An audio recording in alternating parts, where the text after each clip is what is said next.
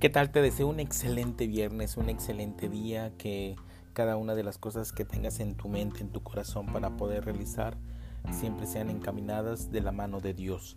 Y gracias por seguirme, por seguirnos compartiendo estas reflexiones de los caminos de la vida. Ya sea que el cambio se produzca consciente o inconscientemente, sigue siendo la misma cosa. El cambio consciente implica esfuerzo, y el empeño inconsciente e inconsciente de producir un cambio. También implica un esfuerzo, una lucha.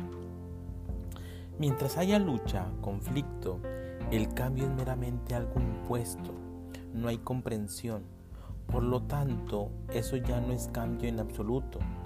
Entonces, ¿es capaz la mente de enfrentarse con el problema del cambio?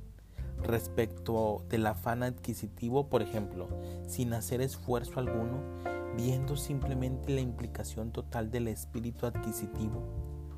Porque usted no puede ver totalmente el contenido, el contenido íntegro del espíritu adquisitivo, en tanto haya cualquier esfuerzo por cambiar.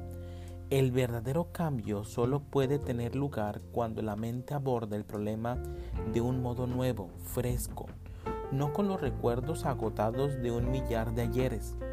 Es obvio que uno no puede tener una mente intensa, fresca, si la mente está ocupada y la mente deja de estar ocupada solo cuando ve la verdad, esto es acerca de su propia ocupación. Y usted no puede ver la verdad si no está dedicado o dedicando a ello toda su atención.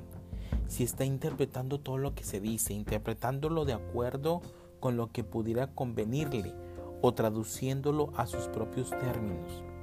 Al enfrentarse con algo que es nuevo, debe usted abordarlo con una mente fresca, pura.